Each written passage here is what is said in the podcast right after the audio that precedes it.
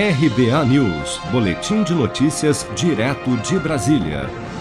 Durante audiência pública na Câmara dos Deputados nesta quarta-feira, o ministro da Saúde, Marcelo Queiroga, conclamou a população para que evite aglomerações, principalmente durante o feriado da Semana Santa. Para o ministro da Saúde, não há o que comemorar. Esse problema. Eu fiz agora um pronunciamento em cadeia nacional em companhia do senador Rodrigo Pacheco, presidente do Senado Federal, e do excelentíssimo senhor deputado federal Arthur Lira, presidente da Câmara dos Deputados, no qual eu conclamei a sociedade para, nessa época da Semana Santa, que é um feriado prolongado, para evitar aglomerações, para evitar festas. Não há o que se comemorar a nossa sociedade tão fragilizada. Né? Usar as máscaras. Então, vamos começar desde já, a adotar essas medidas sanitárias que são tão importantes quanto a, a vacina e quanto as ações de assistência à saúde àqueles que estão com síndromes respiratórias agudas, graves e outras consequências da Covid-19.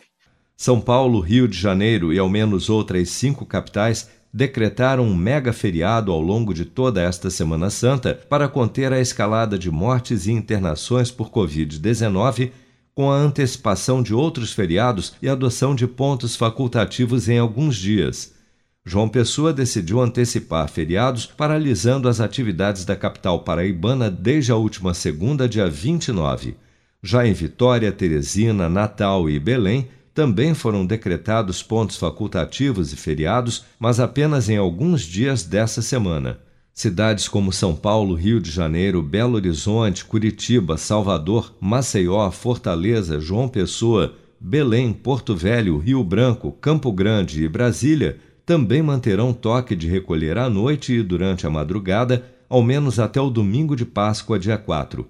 Bares e restaurantes na maior parte das capitais só poderão funcionar com sistema drive-thru ou retirada na porta durante o feriado da Semana Santa.